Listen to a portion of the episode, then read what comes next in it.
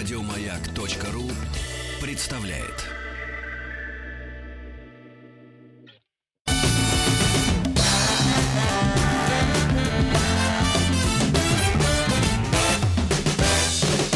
Вахтанг Махарадзе и Павел Картаев. Добрый день. Сегодня мы будем разбираться, а, как связаны Гнездово и Смоленск, загадка появления и гибели глазами археологов. У нас в гостях археолог, кандидат исторических наук, сотрудник археологической экспедиции Гнездово, начальник управления археологии и специальных работ Энерготранс а, а, Василий Новиков. Василий, здравствуйте, как нас слышно? Здравствуйте, слышно хорошо. Прекрасно. А меня слышно? Я тут? Да-да-да, все Очень и мы, и мы вас прекрасно слышим. Расскажите, что такое Гнездово, как связано оно со Смоленском и э, загадка появления и гибели. Э. Ну, э, Гнездово – это крупнейший археологический комплекс, один из самых крупных на территории России, связанный с эпохой викингов и образования древнерусского государства. Э, это уникально по своей структуре памятника. Он охватывает огромную площадь, около, ну, свыше 400 гектар границы его э, занимают. И он э, включает в себя целую серию памятников. Это около восьми курганных групп, э, укрепленное центральное поселение, где жила знать огромное селище вокруг. Селище это, ну, как бы неукрепленное поселение, где жили люди попроще, в отличие от знати. И он известен тем, что он э, обладал э, на начало 20 века самым крупным могильником эпохи викингов. То есть могильник это то, где погребали жителей, и количество этих погребений насчитывало свыше 5000.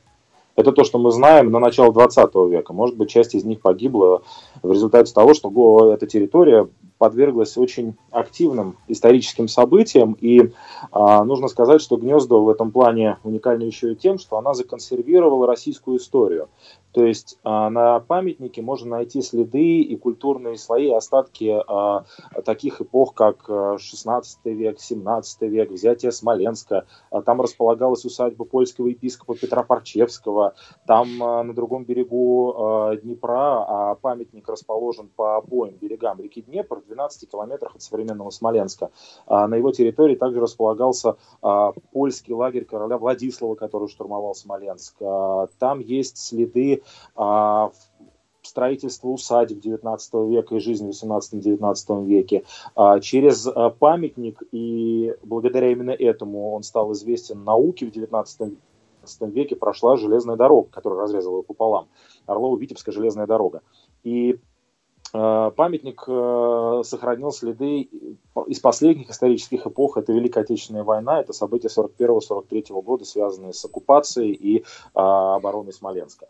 То есть э, его особенность еще в том, что если другим памятникам истории не всегда везет, но если вы приезжаете, например, в Новгород Великий, да, а, часто знаете, приезжаем, да. Это, да, вы видите, что это объект, который насыщен историей там, с X века. Но вы, к сожалению, не сможете увидеть э, то, как выглядело это пространство там, в 12 веке, в 11 веке, в 13 веке. Вы увидите современную застройку. Или вы в Суздаль приезжаете, или там в Москве вы гуляете, вы не видите раннее средневековье или просто средневековье на этих памятниках. А Гнездово и это как бы тема нашей сегодняшней передачи, э, законсервировалась отчасти где-то в XI веке, потому что жизнь на нем внезапно прекратилась, появился современный Смоленск в 12 километрах выше по течению реки Днепр, и нам достался исторический ландшафт. То есть, когда вы приезжаете из Москвы в Смоленск, проезжаете там, 15 минут на маршрутке, вы ходите, вы попадаете в 11 век или в 10 век. А вокруг вас курганы, вокруг вас а, абсолютно почти практически незастроенный ландшафт, вы выходите на берег Днепра, и вы погружаетесь полностью в раннесредневековую историю, историю образования древнерусского государства, эпоху викингов, и если вы еще внимательно приглядитесь или послушаете, вы всегда можете услышать отголоски этих эпох. Это момент романтики Гнездовской, на территории Гнездовского комплекса для нас, археологов, очень важный. И что же заставило а, людей это... законсервировать свое поселение? Дело в том, что загадка открытия этого памятника, ну то есть начало древнерусской истории, это вопрос, э, как вы знаете, дискуссионный. У нас очень мало информации из э, летописных источников. Летопись написана в XII веке, она собрана из списков, более ранние даты взяты из более ранних источников, которые не, не сохранились до настоящего момента. И у нас есть только отдельные даты о том, как происходило формирование а, древнерусского государства. Но это письменные источники. Археологи работают немножко в другой парадигме. Мы а, опираемся в большей степени на материальные факты. А поскольку мы находимся в 21 веке, мы стараемся не просто заниматься чистым исследованием пространства, то есть э, разбили раскоп, пришли люди с лопатами, как это в сознании у многих, и начинают э, что-то копать, вытаскивать какие-то фрагменты, артефакты, керамику или что-то еще. Мы используем еще огромный объем э, средств, и инструментов, которые предлагают нам смежные дисциплины для того, чтобы исследовать тот самый культурный слой, который является основным предметом нашего изучения. И вот у нас, у археологов, а, складывается определенный, немножко своя история, которая частично подтверждает летописные источники, а частично с ними спорит. А, вот как раз формирование вот этого памятника. А, Гнездово, оно для нас на данном этапе исследования, я надеюсь, надеюсь, меня никто не будет сильно бить ногами из моих коллег, если я это озвучу, а, его жизнь а, начинается сейчас а, в IX веке, в начале IX века. Дело в том, что Гнездово, оно появилось на таком известном торговом пути, трансконтинентальном торговом пути из Варяг, Варяг в Греки, конкретно из Скандинавии, Византию. Вот оттуда викинги да. и пришли, да, получается? Ну да, собственно, они, от, они оттуда пришли, и первая их забота была обеспечение ну, торговых э, коммуникаций. С одной стороны, с Востоком, это путь на восток был по Волге, а второй Византию, потому что Византия была центром тогдашней Икумена. То есть все самое богатое, яркое, дорогое, прекрасное нужно вести туда на продажу, оттуда вывозить себе. Соответственно, вести через Европу э, скандинавам было не очень с руки, а, в силу того, что там немножко по-другому складывался характер экспансии. Все мы знаем историю с монастырями, Линдисфармом, Англией, Англии и прочее, прочее, нормандским а, появлением Нормандии и прочее. То есть это такой военный, конфликтный, конфликтный путь, опасный. А, а вот через путь через Русь, это путь более безопасный. Русь в то время, время представляла собой э, очень сильно залесенную территорию э, с большим количеством водных артерий, а, где а, были разбросаны а, племена славян, славянские. К тому моменту их боевой как бы активный дух немножечко сошел на нет, и они достаточно спокойно в лесной, лесной зоне существовали, не совершая каких-то военных походов ходов и не имея какой-то единой государственной организации. Ну, говорят о племенных союзах, часть территории была подчинена э, активно, там, агрессивным кочевникам, хазарам. И э, скандинавы, э, как бы и вообще викинги, потому что вик это такой военный поход, э, он и торговый поход, они, э, видимо, здесь пошли по пути такого договора, потому что воевать с разбро- разбросанными мелкими поселениями в лесу очень сложно.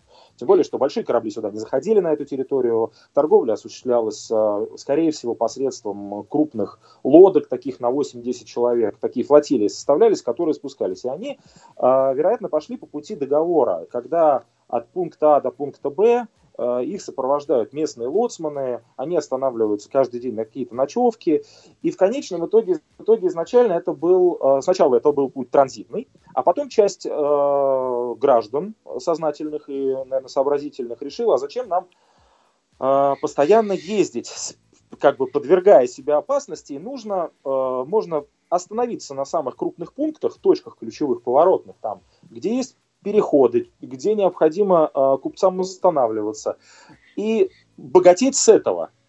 И таким образом появилось Гнездово. Гнездово, оно находится где-то посередине на пути из Варяг в Греки. Это как раз центральная точка. И оно входит э, ну, в серию таких крупных памятников, как, э, ну, то есть, там, Новгород, Рюриково городище, там, Киев, Чернигов. Хотя Гнездово для своей эпохи, для первой половины X века и середины X века, это, э, безусловно, крупнейший памятник этой эпохи, которая сформировалась. У него был очень быстрый расцвет, очень быстрый взлет и а, совершенно загадочный финал, который мы до конца не знаем, об этом мы сегодня скажем. И когда пришли местные, когда пришли скандинавы, собственно говоря, в каком-то составе, я не говорю об этническом составе, да, то есть, но, скорее всего, это были представители северных народов, их было достаточное количество, потому что очень много материальной культуры, связанной с оружием, с, с типичными украшениями в скандинавских стилях. А, это вещи, которые связаны с культом верования в скандинавских богов, там, которые в изобилии мы находим на территории памятника при раскопках, они э, нашли место, которое им нравилось, вероятно, оно было не пустое, скорее всего, оно было не пустое. Э, здесь было какое-то небольшое славянское поселение, и вот совместно э, они с местной знатью высадились, и где-то в начале 9 века они высадились первый раз.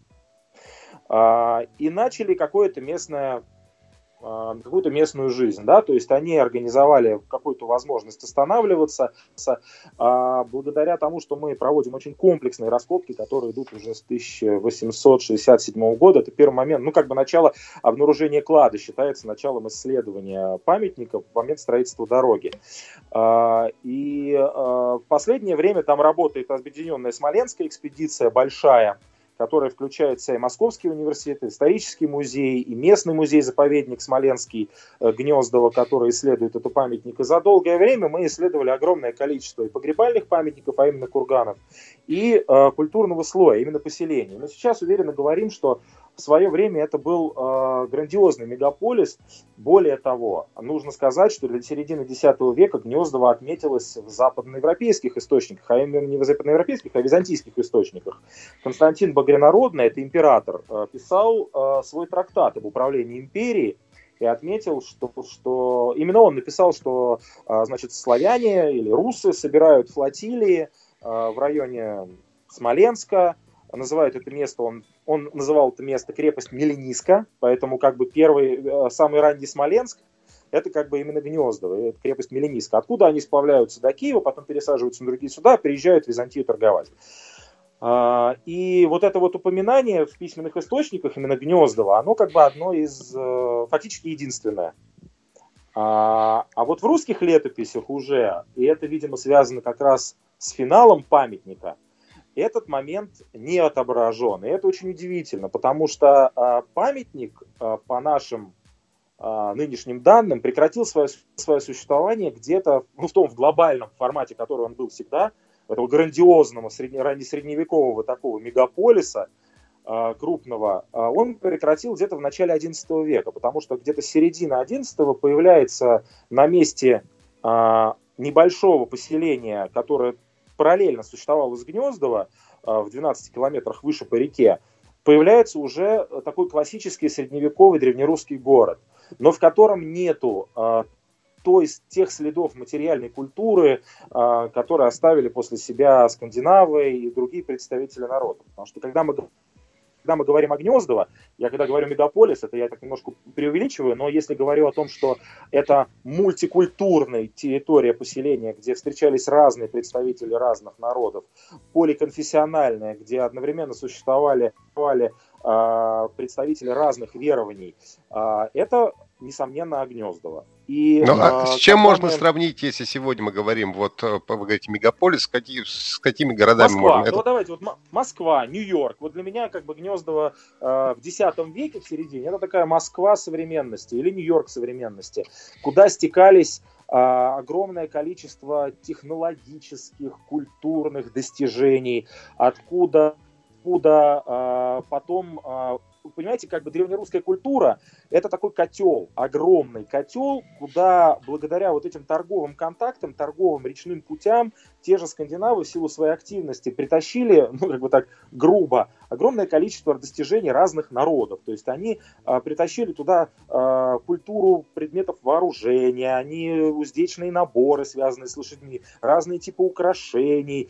А, у нас а, в культуре, у нас как бы в курганах и при раскопках находятся совершенно уникальные вещи. Лампа из Ирана какая-нибудь, ножницы с арабскими надписями, а, вещи из а, Европы, а, византийские украшения, византийская посуда, там, не знаю, предметы из слоновой кости и так далее, и так далее, и так далее. И все это в совокупности дало такой уникальный культурный толчок на котором в итоге и закрутилась вот эта древнерусская государственность, Русь, которую мы сейчас имеем с вами. То есть фактически Василий, тогда у меня... это было заложено. Вопрос возник, а как соотносится название Мелениска с названием Гнездово? Что нам позволяет говорить о том, что речь идет об одном и том же населенном пункте? Это хороший вопрос. Потому... А, единственный а, вопрос очень правильный. Конечно, а, Гнездово – это название никак не связано с X веком, с IX веком. Поскольку Гнездово и Гнездно – это название, которое дал местечку, вероятно, польский епископ Петр Парчевский, который после завоевания Смоленска королем Владиславом прямо на центральном городище, вот на этом укрепленной части, от которого тогда остался холм, построил себе усадьбу. И э, как бы Гнездово не фигурирует в источниках, а вот первый раз оно упоминается как раз в связи с его деятельностью. И вот тогда это место называется Гнездово. Скорее всего, это имеет польские корни. И сейчас современная деревня, которая там находится, Гнездово, рядом деревня Глущенки, она как бы находится прямо на памятнике среди курганов.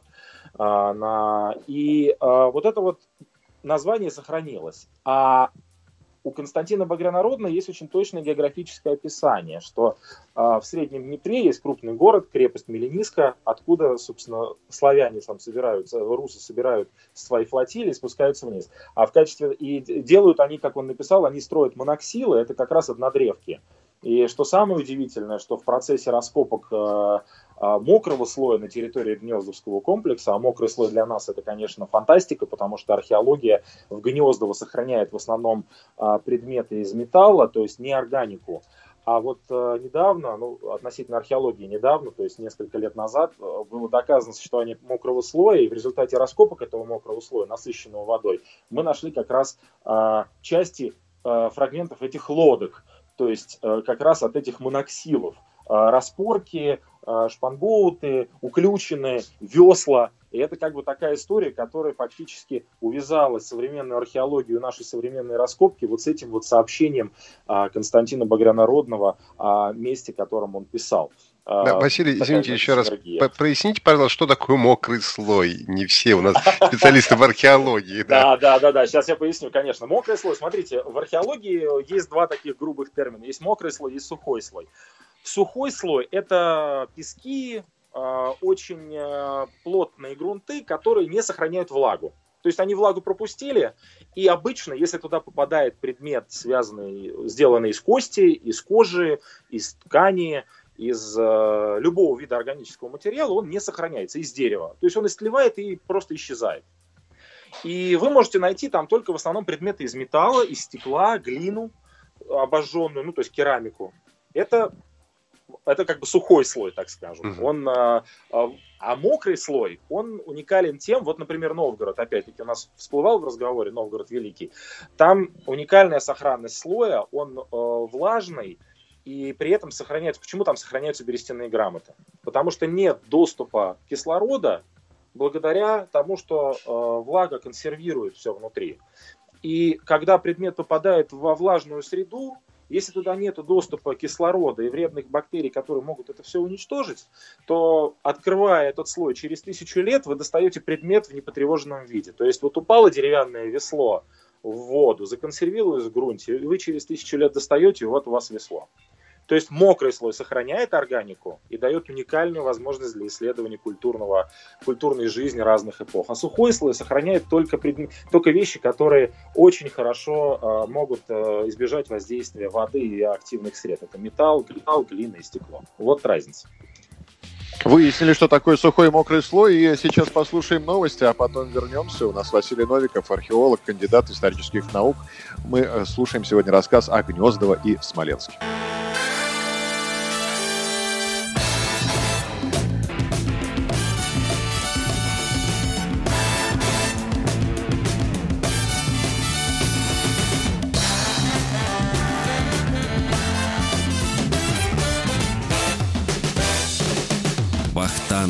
Махарадзе и Павел Картаев.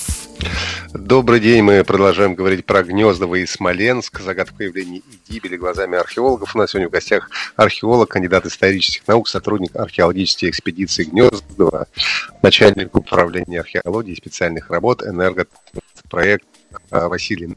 И закончили перед выпуском новостей, а, получили новые знания о том, что мокрый а, и сухой слой в археологии. Да попробуй переконнектиться, а мы пока встретим Василия, Василий Новиков на связи. Василий, здравствуйте еще раз.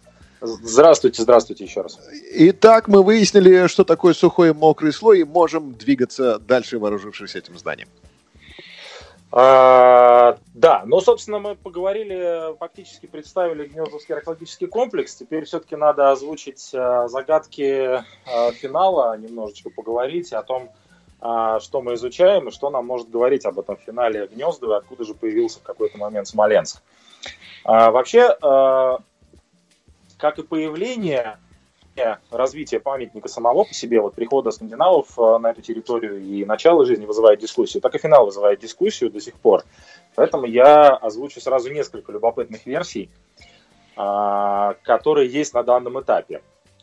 Есть э, одна из таких э, ранних теорий была о том, что том, что поскольку Гнездовский археологический комплекс и Гнездово было на, насыщено язычниками, то есть основное, конечно, верование там было язычество, и курганы, которые там присутствуют, это такие холмы, насыпи, насыпи от э, самой небольшой высоты, от 20 сантиметров до 7-метровых курганов, в которых уже хоронили представителей знати уровня Рюрика, Олега, ну то есть таких вот эпичных правителей. К сожалению, имена мы их не знаем, надписей не сохранилось никаких, но сама, э, сам факт монументальности, он подчеркивает исключительно социальный статус не только в глазах как бы местного населения, но и вообще, и вообще как бы э, на тот период времени. Так вот, язычество там преобладало, безусловно, и одна из версий была, что где-то на рубеже там, там конца X-XI века, э, после того, как э, было принято христианство, э, Владимир крестил, крестил Русь, был некий военный поход, который был направлен, направлен на то, чтобы эту историю как бы исправить. Все поселение было тотально уничтожено, все было как бы все были убиты или разогнаны, и появился Смоленск как уже совершенно другой город. Это очень старая версия, и, конечно, она никакой критики не выдерживает. В первую очередь она не выдерживает критики, потому что, а, ну, а, ну, у нас есть официальная дата принятия христианства, 988 год. Так вот, а, по результатам современных раскопок, а, у нас есть серия погребений, в которых а, а, элементы христианского культа, это свечки, а, вырезанные крестики, и они относятся к периоду 70-х годов X века. То есть все очень спокойно сосуществовали в это время, и христианство на территорию Гнездовского комплекса уже проникло. А, это такой вот первый, такая вот первая версия. Еще одна версия появилась, ну как бы не то что версия, общая тенденция Э, появляется вот, вот сейчас, в настоящее время, там за последние несколько лет раскопок, э, появилась информация о том, что да, комплекс был очень грандиозный и одномоментно перестал существовать, но при этом э, он не совсем опустел. За последние там несколько лет нашли подтверждение существования там как бы находок XI века, то есть э, территория поселения сильно сократилась, но не прекратила жизнь полностью. Но это может быть свидетельство того, что после катастрофических событий, которые произошли, э, население, которое частично было разогнано или там вернулось туда и продолжило там жить в менее статусном формате, а появился уже непосредственно Смоленск. Опять-таки при раскопках э, был обнаружен и не, не один слой пожара. А, а, некоторые выделяют некий финальный слой пожара, который а, полностью сжег центральное поселение, городище. Но есть нюансы, что пожар, как вы понимаете, он может произойти не только по вине человека, который что-то поджигает специально, а может быть потому, что как бы поселение было уже брошено, и оно, оно сгорело в результате естественных причин. Ну, как бы деревянные постройки, мы же строим все из дерева в то время, то есть каменных, каменных построек на территории Гнездова не было. А, есть еще один очень любопытный, любопытный момент. Э, вот в этом году коллеги, э, исследуя э, один из участков поселения, нашли дополнительные подтверждения существования фортификации, то есть мы говорим о том, что поселение было укрепленное. То есть есть центральная часть, где жили богатые, знаменитые, дружина, ну, скажем так, самая знатная часть Интеля, она была окружена стеной и валом. И э, посад вокруг, это прилегающая какая-то территория заселенная, это, это, вероятно, была какая-то некая усадебная застройка, то есть не э, э, может быть, даже с улицами. Есть такое предположение, что там даже улицы, вот как в Новгороде, были вымощены из дерева, но это пока еще версия такая очень рабочая. А, и а, вот в процессе раскопок вот этой краевой зоны между а, большим посадом и зоной, где жили ремесленники, ремесленники, ремесленники в основном старались жить к воде. Ну, в силу того, что кузнечное ремесло, ювелирное производство требовало контакта с водой по ряду причин и безопасности, она просто там необходима при процессе производства. Так вот, в процессе был обнаружен очень интересный объект, объект видимо, это была часть укрепления, поскольку площадь была исследована небольшая, но на этой небольшой площади была найдена концентрация стрел, э, копье, и даже в яме был найден череп целый, человеческий, мужской, отрезанная голова практически. Так вот, э, да, да, собственно, это очень такая неожиданная находка, хотя отдельные черепа по территории поселения мы находим время от времени. Там в 2012 году нашли два отрезанных, два черепа женских э, в яме, где-то еще, значит, у прибрежной зоны еще какой-то отбитый кусочек черепа. То есть э, какие-то события всегда там происходили, происходили достаточно э, брутального характера, то есть кто-то кого-то, видимо, убивал. Вот. И здесь вот коллеги, ряд коллег интерпретируют это, эту, этот участок, где найдены были вот и стрелы, и с улицы, как некое такое боевое событие, катастрофическое событие, которое повлекло а, вот это вот завершение жизни памятника. Что любопытно? Любопытно, конечно, что в летописном источнике о походе киевского князя а, который датируется где-то там 1100 каким-то годом, я уж не помню точно, а, и который поход на Полоцк, это в район, ну как бы в зону Беларуси нынешней, а, поход описывается, ну, достаточно сухо, но при этом вот это место, сам, само Гнездово, никак не упоминается. То есть, э, потому что, ну, как бы, видимо, у лето... у... то ли у летописца уже не было воспоминаний об этом, что странно, потому что памятник-то очень грандиозный либо это намеренное замалчивание вот этой истории. То есть все-таки какой-то конфликт между э, Киевом и Гнездово имел место быть. Э, первый Первый такой конфликт, наверное, был связан с Ольгой. А, есть такая известная фраза, я думаю, тоже вы сталкивались, когда устанавливали погосты для сбора дани. Эта фраза в летописи очень простая, что Ольга решила немножко как бы все унифицировать, собрать специальные места, чтобы, объезжая дань, ну, потому что э, муж-то ее во время сбора дани-то погиб, погиб, угу. а, потому что пожадничал, а, скажем так. Помнят вот. с горечью древляне, как поет группа Король Именно, да, да. А она, э, тетушка, была а, боевая, агрессивная, вспыльчивая, и посредством своей вспыльчивости дотла их, и, собственно, сожгла ну, с, с кровавыми последствиями, как мы помним. И хоронила, и баньку им кровавую устраивала. В общем, прекрасно время провела, но решила как-то всю эту систему унифицировать. Э, и, вероятно, это событие не возымело особого восторга вот этих вот самостоятельных крупных пунктов по торговым путям, потому что она начала их, э, ну, вероятно, прижимать к а, принуждать выполнять а, волю все-таки как бы Киева и Новгорода совместно, ну как бы династии, вот. И вероятно в этот момент, например, появляются в гнезду так называемые большие курганы. Это вот эти погребения как раз этой знати. То есть там была какая-то самостоятельная самостоятельная, видимо, династия, и об этом очень интересный момент а, можно обратить. Вот если почитать два договора а, с Византией после двух военных походов, то вот до Ольги первый военный поход, а, договор с Византией, когда обидели, помните, русских купцов обидели, потом, значит, пришли, там, в общем, куча всяких событий, они подписывают первый договор военные, ну, то есть э, о дружбе, о том, что вот там купцов не обижать, там то не брать, все не брать, и подписывают их представители 40 мужей от Руси. И там в основном скандинавские имена. А вот уже следующий договор, буквально через какие-то полстолетия, подписывает уже киевский князь. То есть уже одно лицо представляет власть на Руси. Это очень интересный момент, который, вероятно, связан с тем, что вот эта вот а, вот эти вот а, пришедшие скандинавские, ну, назовем их банды, потому что, строго говоря, а, процесс договора был с местными жителями, жителями есть простой. Мы обеспечиваем вам защиту, военную и прочую, а вы как бы нас обеспечиваете там пропитанием и всем остальным. И мы как бы совместно дружим и богатеем. А купцы за все за это платят, останавливаясь.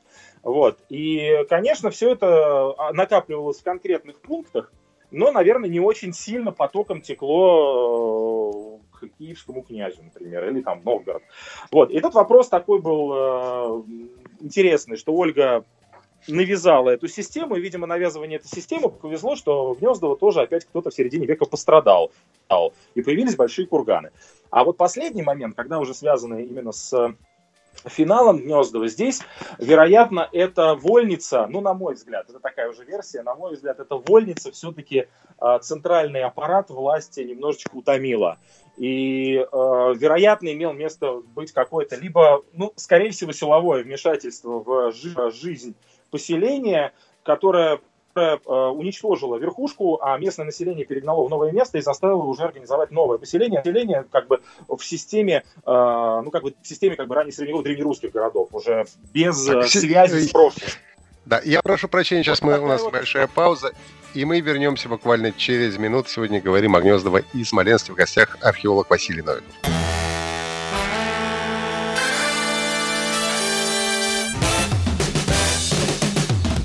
Вахтанг Махарадзе и Павел Картаев.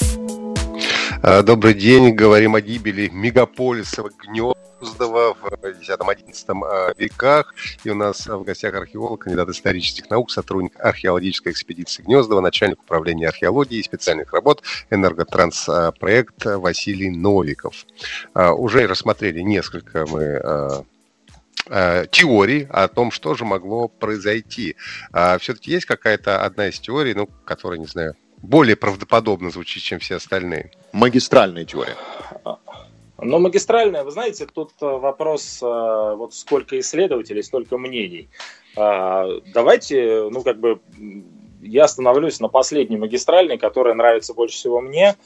А, мне хочется видеть э, пламя пожарищ, большое сражение, э, большой конфликт между гнездовским поселением, у которого были в свое время даже связи с византийским императором, потому что были найдены две византийские печати, а просто так они, они скрепляли документы, а просто так какое-то, абы какое поселение с Византией-то не будет общаться. И вот мне хотелось бы верить в какой-то грандиозный штурм, а, который прекратил существование этого в высшей степени эпичного поселения – я навсегда сохранил для нас его и визуально, и для исследования археологов, которым есть что исследовать еще, еще не одну сотню лет. Гнездово захотело самостоятельности, вполне вероятно. А вполне вероятно, не захотело терять самостоятельность. Mm-hmm. Ну, то, то, то есть, получается, это был такой мультикультурный город, там до сих пор э, были еще ну, потомки викингов, наверное, уже, э, те, которые в девятом веке туда заехали, и они как-то стояли, Но... ну, ос- особняком э, по отношению к Киевской да, Руси, да? Да, да, стояли особняком, да, совершенно Василий, верно. Была вначале... своя гнездовская дружина, которая защищала интересы э, как бы на, в середине Днепра. Василий, в начале передачи вы упомянули, что в 1867 году был обнаружен некий клад. А что было в том кладе? Да. 67 года?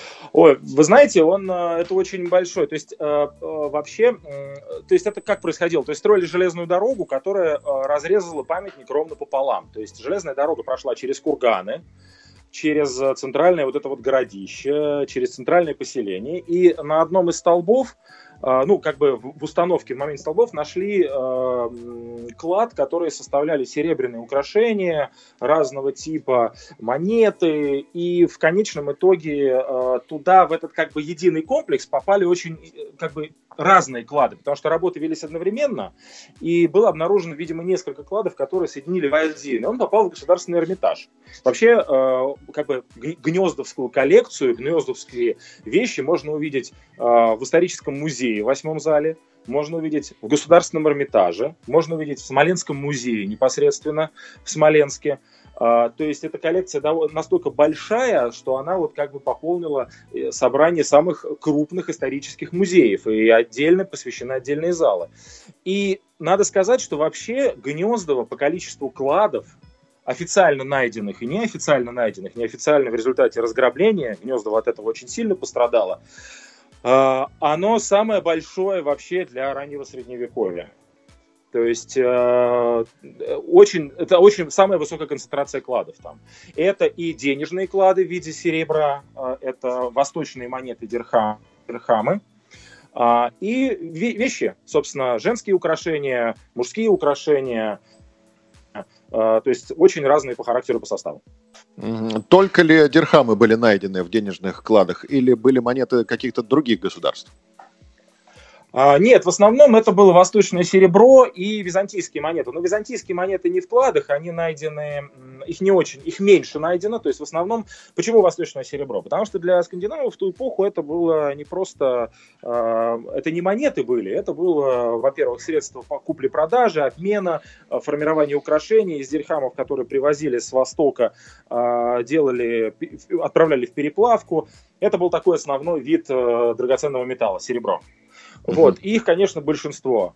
Византийские монеты э, в меньшем количестве встречаются, но, например, из них делали из золотых монетов, э, из золотых монет византийских делали подвески. Вот э, в Гнездово, там, в двух курганах найдены такие подвески выполненные из монет э, золотых, которые переделаны в такую, как бы, ну, нашейное украшение. И более простые медные украшения, конечно, то есть монеты встречаются, они как бы в культурном слое находятся, но это основные монеты, которые найдены. Это как раз именно связано именно с функционированием вот этого пути, торгового пути из варяг в греки очень активного. Потом э, у нас нету находок более поздних монет, там 11 века, э, насколько я знаю, пока в, в количестве не найдено.